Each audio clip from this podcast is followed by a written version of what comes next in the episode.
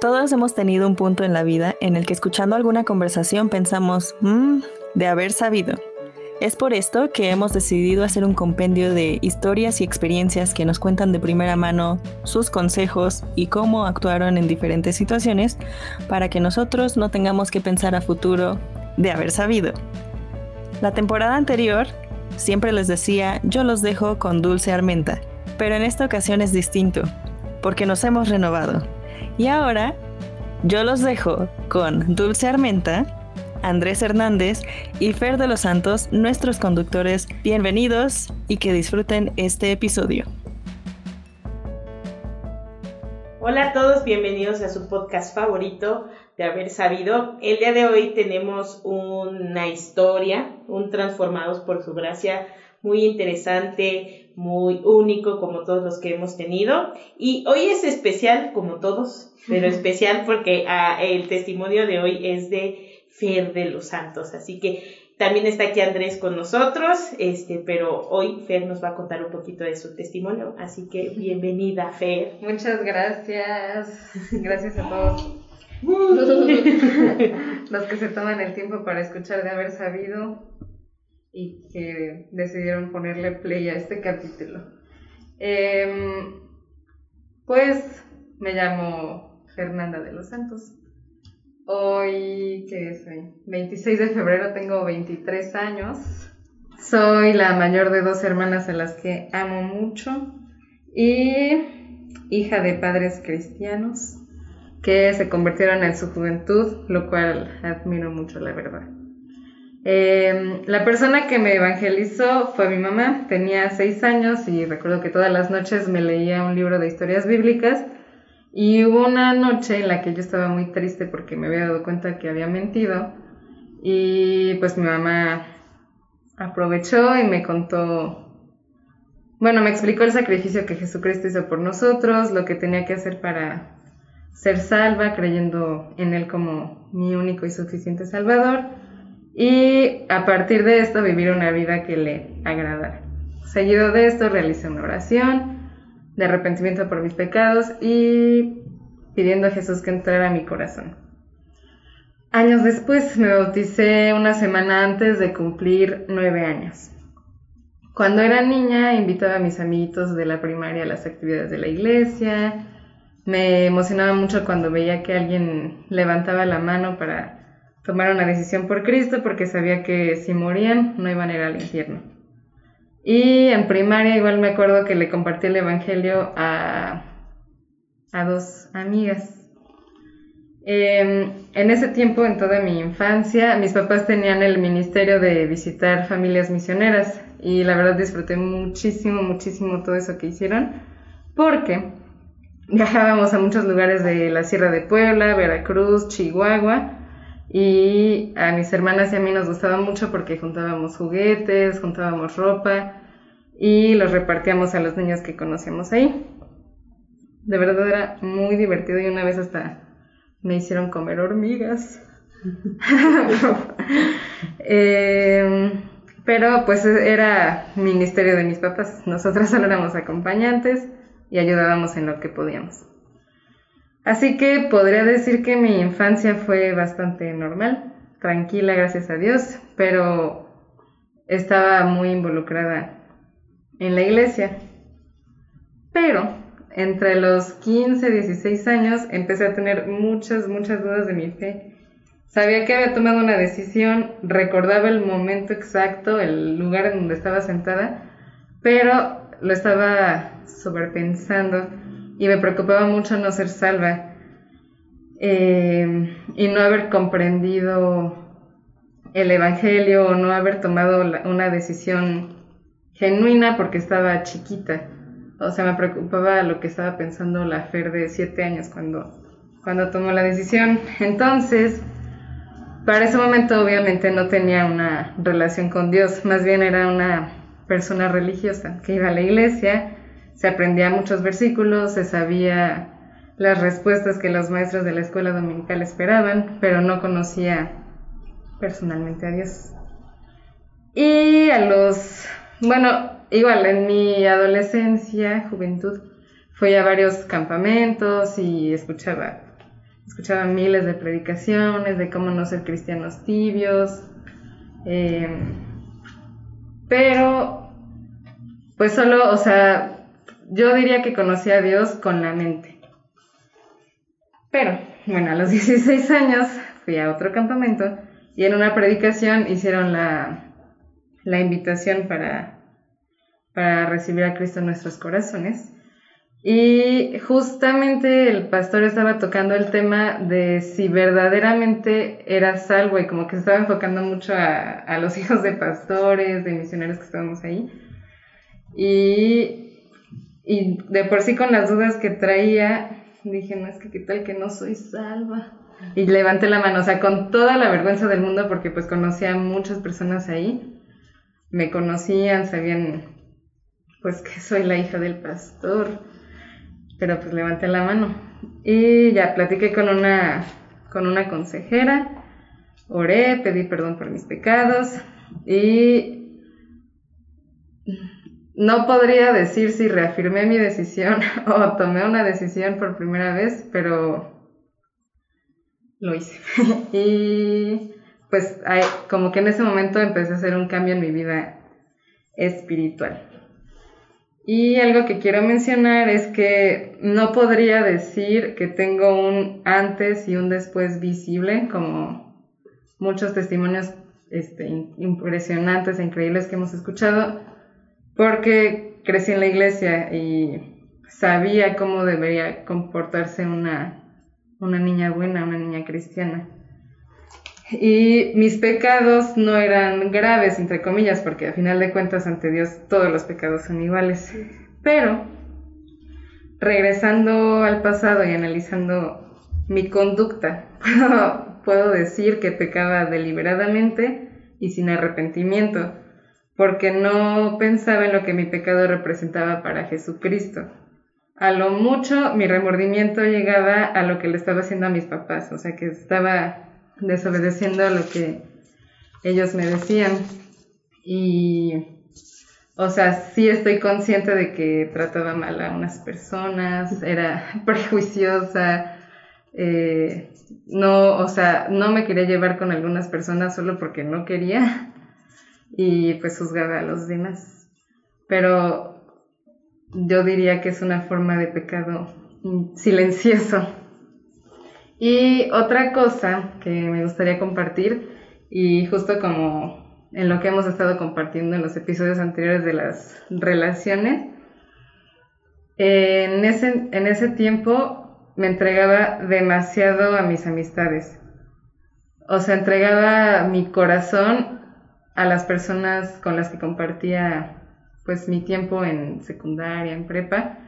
Entonces eso hacía que me dejara influenciar muy fácilmente a lo que mis amigas me decían, porque no tenía una verdadera convicción de la razón principal por la cual no pecar ni construía un juicio propio para tomar mis decisiones. Y aunque estas influencias eran muy sutiles y aún para ellas, este, y la gente que conocía yo era, yo seguía siendo una niña buena, entre comillas, por no tomar, no salir, no fumar. Pero la realidad es que yo sabía que estaba haciendo cosas mal. Em, y les voy a compartir como dos, dos de las más impactantes para mí. Eh, la primera en la, en la etapa extraña de pubertad adolescencia, que es cuando más buscamos aceptación. Y cuando pasé a secundaria, mi mejor amiga de sexto de primaria se cambió de escuela. En verano me llamó traicionera y muchos dramas más de niños. Eh, y la verdad, hasta la fecha no, no sé por qué pasó. Pero pues fue muy triste y como yo me entregaba demasiado, pues me afectó mucho, pero pues ahí terminé la, amistad. Y me empecé a llevar con otras dos chicas que eran un poco rebeldes y muy seguido les llamaban la atención, tenían que llamar a sus papás a, la dirección y vieron varias ocasiones en las que yo no me quedé fuera. Pero ya con el tiempo me he dado cuenta de que en realidad lo que buscaban esas niñas eran, era atención de sus padres, cosa que yo tenía de sobra. Sin embargo, lo que yo buscaba era encajar. Y aunque nunca hice nada así terrible, terrorífico con ellas, no, no estaba bien. Em, y la otra fue en, tercero de prepa, que igual fue un año muy confuso y difícil en cuanto a mis, en, en cuanto a las amistades que tenía, porque pues influyen en nuestra conducta más de lo que, que creemos. Y em, bueno, a pesar de que sabemos que no son buenas y que no están ayudando en nada en nuestra vida, en nuestra relación con Dios, pues ahí seguimos porque nos hacen compañía.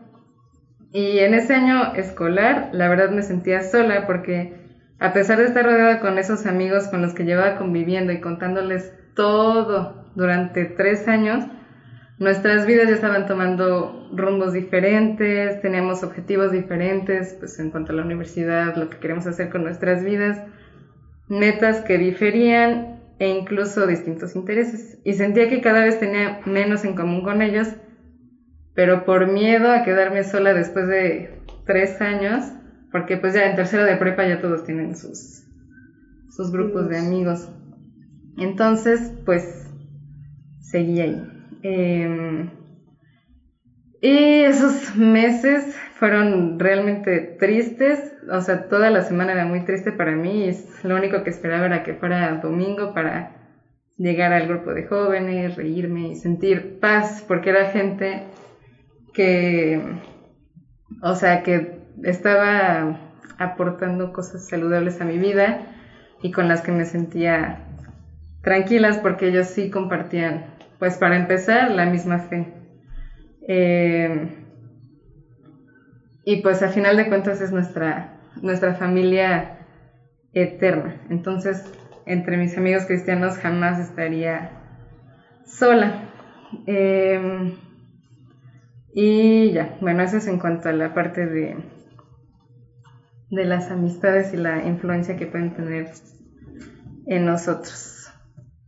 Y bueno, eh, ya cuando comencé a, buscar más intencionalmente a Dios en uno de mis devocionales, leí Gálatas 1.10 que dice, porque busco ahora el favor de los hombres o el de Dios, o me esfuerzo por agradar a los hombres. Si yo todavía estuviera tratando de agradar a los hombres, no sería siervo de Cristo. Y esto, este versículo me impactó mucho y siento que me habló profundamente y personalmente, porque me di cuenta de lo que, lo que había estado haciendo durante todos esos años, era buscar la forma de agradar literalmente a todos, a mis amigos, a mis maestros e incluso a mis padres. Este, porque yo sentía que como hermana mayor, como hija de pastor, esperaban que fuera de una, de una, de una forma. Y pues realmente todos somos humanos y es muy difícil. Pero este versículo dice que lo que tenemos que buscar es agradar a Dios y, y agradar a los hombres, mm, ¿cómo lo digo? si agradamos a Dios, como consecuencia agradaremos a los hombres. Em, y pues empecé a vivir guiada por este versículo. Ahora, cuando recibimos a Jesucristo en nuestro corazón, el Espíritu Santo empieza a obrar en nosotros y ahora somos santos, apartados para Él.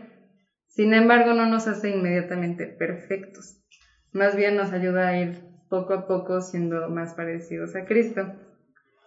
Entonces, aunque muchas personas tienen historias de cambios radicales y la mía no ha sido así, sigo trabajando en muchísimas cosas.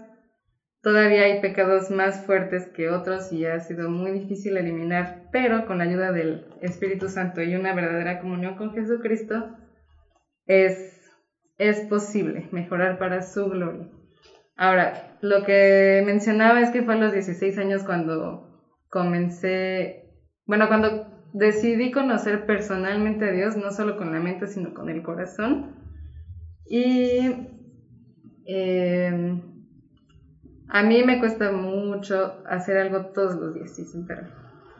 a hacer cualquier cosa. Pero, pues es lo, lo que tenía que pasar para, para poder conocer a Dios. Entonces, eh, comencé a levantarme más temprano, empecé con libros devocionales como guías de qué leer en la Biblia todos los días y una, una reflexión. Y ya poco a poco fui aprendiendo a yo hacer mis, mis reflexiones y lo que estaba aprendiendo.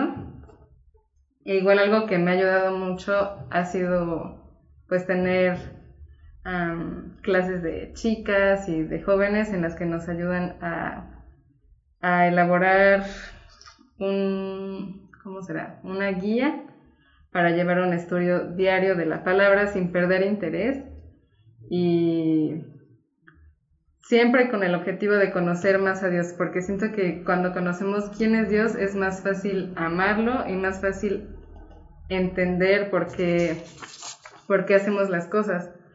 Y pues esa es una cosa que me ha costado mucho trabajo hasta ahora, que es recordar que peco contra Dios.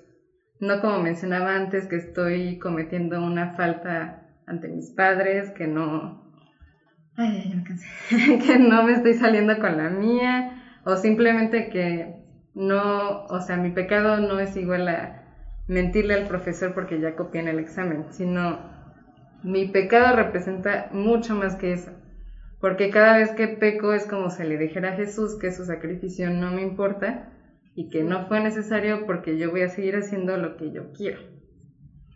Y paralelo a esto, algo que he aprendido sobre todo en los últimos meses, es que no debo hacer las cosas bien porque merezco, bueno, no, que no por hacer las cosas bien merezco una recompensa ni esperar que las personas que hacen las cosas mal los castiguen. O sea, porque de verdad me ha pasado, es como si yo estoy haciendo las cosas bien y esta persona está haciendo las cosas guiadas por el pecado, ¿por qué le está yendo mejor que a mí? Al contrario, es como, como lo que mencionaba, aprender a cuidar las motivaciones de mis buenos actos y las de mis pecados y no, no estar viendo que me conviene más dependiendo el contexto sino vivir una vida de gratitud a nuestro Salvador y tomando decisiones que no incluyan pecados, sino que lo glorifiquen. Y el Señor se encargará de recompensarlo en privado, ya sea aquí en la tierra o en la eternidad. Y pues creo que es todo. ¡Wow! Y dice que no tiene testimonio. Me dejó sin palabras. Oye, Fer, muchas gracias. Este, yo tengo aquí algunas preguntas. Yo sé que Andrés también tiene algunas preguntas, pero yo, yo tengo una principal y es, yo sé que por ser hija de pastor, eh, muchas veces la carga de la iglesia, de los hermanos, incluso de la gente afuera que sabe que tu papá es pastor y todo, ¿Cómo fue lidiar con eso antes de que tomaras una decisión? Mm, pues hasta la fecha siento que es algo que me cuesta trabajo y cuando me presento no me gusta decir que soy hija de pastor porque siento que la gente espera perfección, que me sepa la Biblia, que no peque. Entonces es algo que no me gusta compartir cuando la gente no me conoce.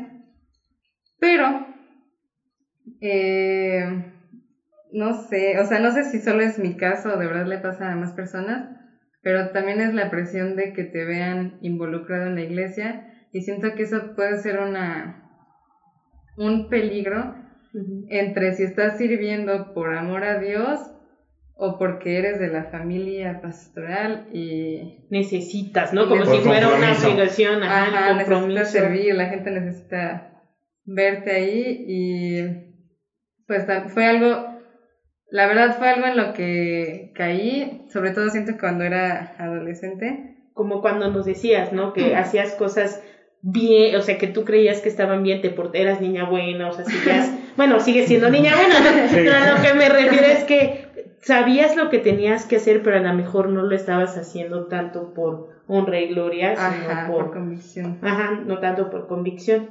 Que creo que tienes razón, eh, muchas veces se carga mucho eso de, ay, son las hijas del pastor, son los hijos del pastor, y como un poco más vistos, que acuérdense y recordemos que todos somos seres humanos y que también nos vamos a equivocar. Y eso es algo muy importante que creo que debemos de recordar siempre, ¿no? No es solamente porque tú seas o tus hermanas, sino que todos, ¿no? Andrés porque es Andrés, este, o sea, que todos tengamos una carga, pues, para ser mejores personas, mejores hermanos, ¿no? Porque somos hijos de Dios. Así es. Y es que creo que, eh, o sea, yo tenía la misma pregunta que Dulce, como en ese sentido, porque si lo ponemos, siento yo que si lo ponemos como en una escala, eh, la presión de que el mundo sea, sepa que uno es cristiano, con que el mundo lo sepa, la presión muchas veces de de esperar esa perfección, como dices, porque eso es lo que esperan, o sea, realmente esperan que uno no comete errores, que uno sea perfecto, que no haga nada malo, eh, y somos seres humanos a fin de cuentas, ¿no? Así es. Entonces yo creo que ahí es como uno como creyente como que tiene esa presión, ¿no? Base en el mundo, pero también dentro de la iglesia también el hecho de que tus papás o tu familia sirva, eh, tengan algún rol de servicio, también es mucha más presión, porque creo que ya no solamente el mundo fuera de la iglesia te presiona, sino también la iglesia a veces te puede presionar. Y luego, siendo hija de pastor, creo que es aún mayor, porque como, como el pastor es líder, ¿no? Bueno, eh, un guía para la iglesia, esa presión es aún mayor, mayor. Y de verdad, yo a veces veo muchos chicos que sus padres son pastores y a veces sí los veo y digo, ay, pobrecitos, ¿no? O sea, no, no de una mala manera. Pero deben cargar con mucha presión. Sí, sí, pero yo creo que como tú dices, Andrés, o bueno, todos tenemos la presión, pero sería bueno que pudiéramos repartir esa carga que todo. Porque aparte aquí confera el testimonio, aparte de ser hija del pastor, aparte es hermana mayor. Que esa es otra, tarea y otra pequeña presión. Eh, y esa es otra pregunta que yo tenía. O sea, ¿cómo es para ti o cómo fue para ti? El, es que mis hermanas me van a ver y también tomar decisiones respecto a eso, ¿no? Muy difícil. Siento que en general todo, todas las decisiones importantes que tomo, siempre pienso qué van a pensar mis hermanas.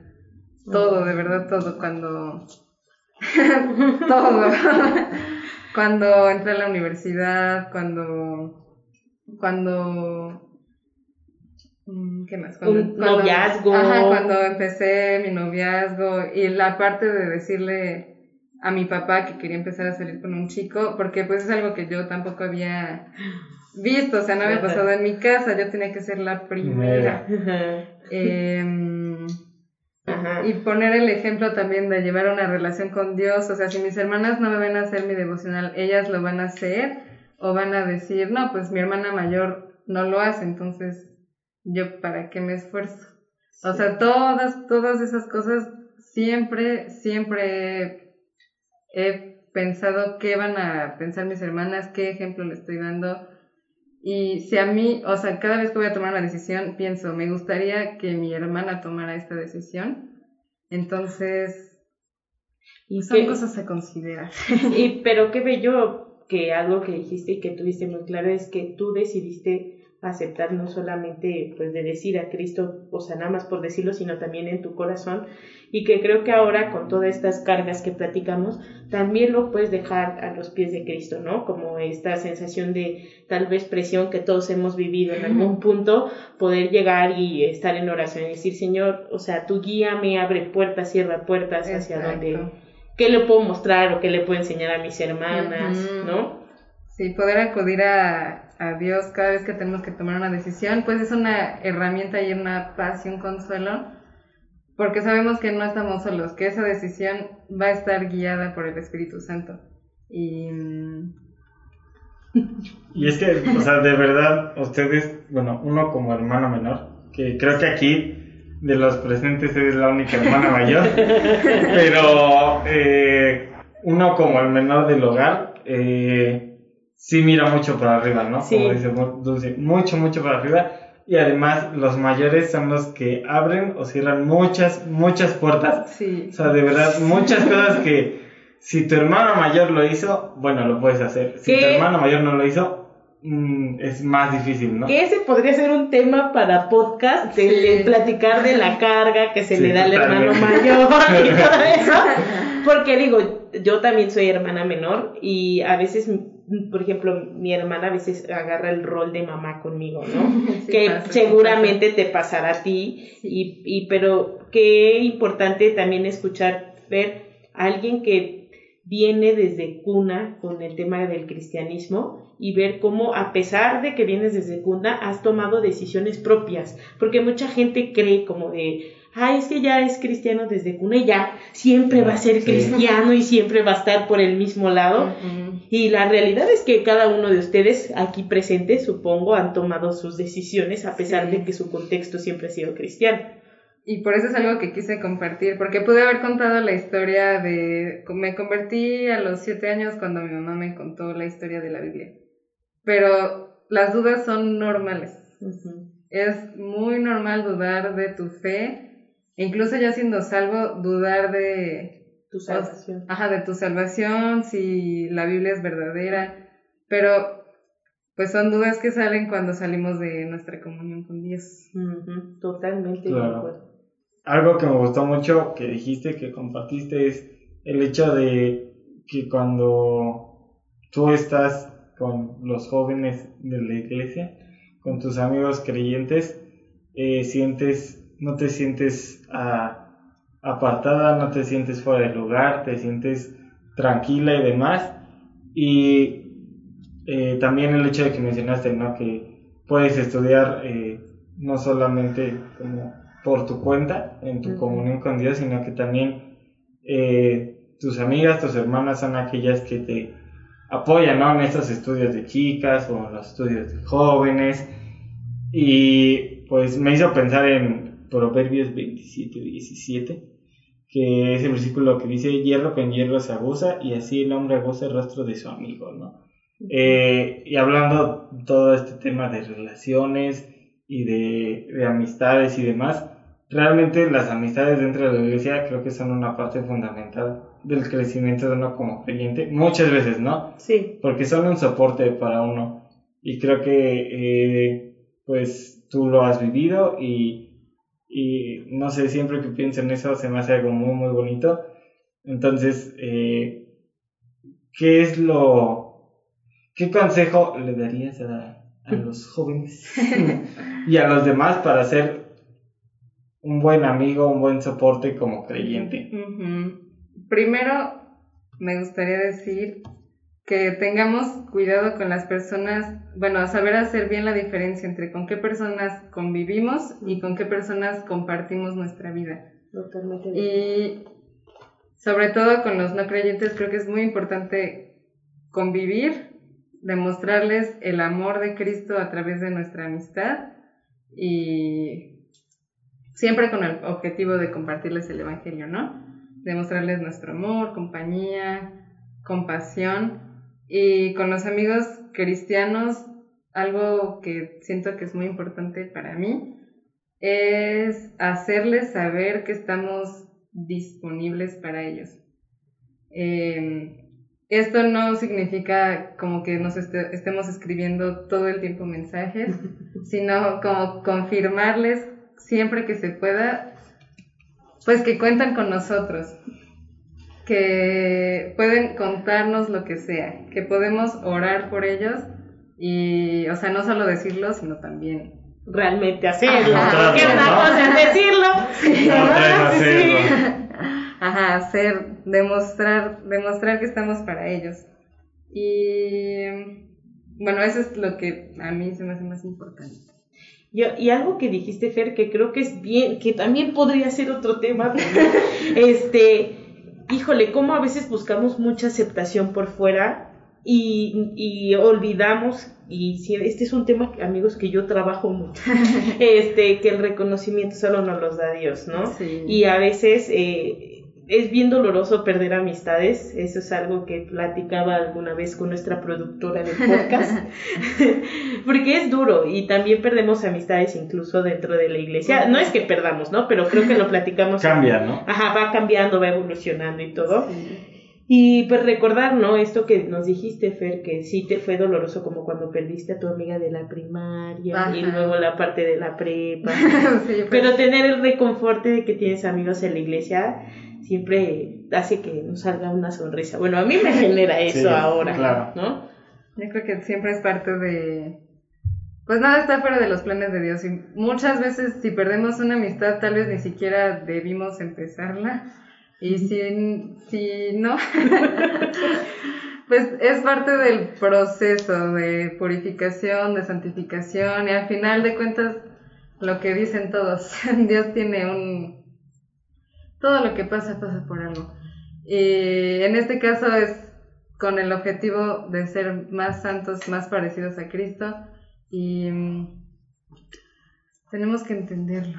a veces. Sí, totalmente. Sí, y es que incluso, o sea, como mencionas, o sea, incluso fuera, bueno, en- con tus amistades que no son no creyentes, hay amistades que te edifican y hay amistades que es todo lo contrario, ¿no? O sea, Totalmente. puedes tener un buen amigo no creyente que con el que puedas pasar un buen tiempo, que a pesar de que eh, no crean lo mismo o estén en desacuerdo en muchas cosas, el tiempo es bueno, eh, aprendes, te edifica, te ayuda a ser mejor, te ayuda a avanzar, pero hay otras veces en las que no es así, ¿no? Entonces ahí es cuando debemos tener ese cuidado y pensar como dices, no, tal vez esta amistad no debió de haber empezado ni siquiera Sí. y, y considerar eso y a veces creo que también tener el valor para tomar las decisiones correctas, ¿no?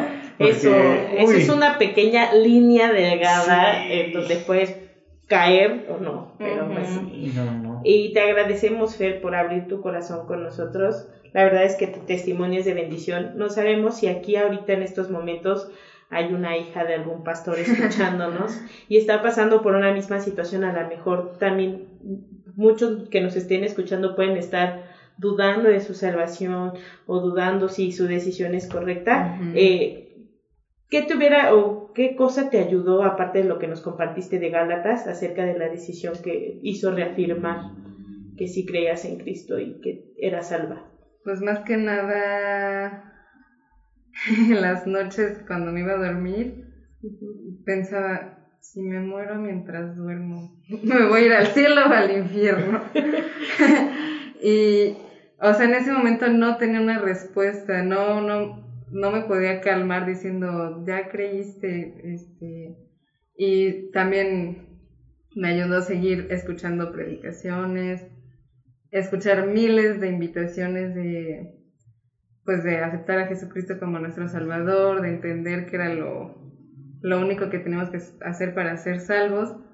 Y yo decía, no es que yo, yo ya lo hice, pero no estoy segura. No, por dos, Diana. es que sí, a todos nos ha pasado. Digo, yo tengo poco tiempo, pero también a todos en algún momento, cuando hacen alguna invitación, porque hay pastores que tienen un don grandísimo para evangelizar, uno quiere confirmar de nuevo, ¿no?